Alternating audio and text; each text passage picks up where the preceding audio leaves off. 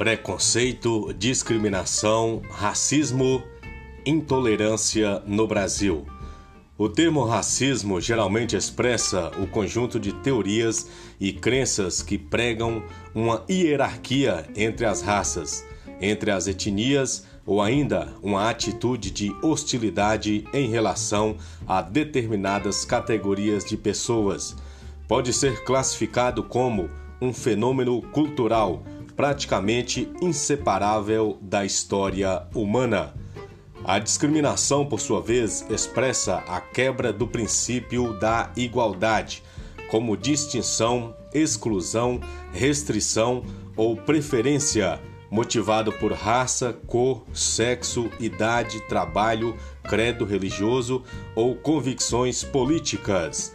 Já o preconceito indica opinião ou sentimento, favorável ou desfavorável concebido sem exame crítico ou ainda atitude sem consentimento ou parecer insensato, assumido em consequência da generalização apressada de uma experiência pessoal ou imposta por meio, conduzindo geralmente à intolerância.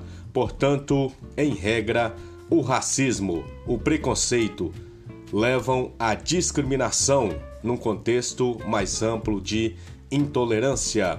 Discriminação é diferenciação, preconceito é julgar antes de conhecer e racismo tem a ver com cor de pele.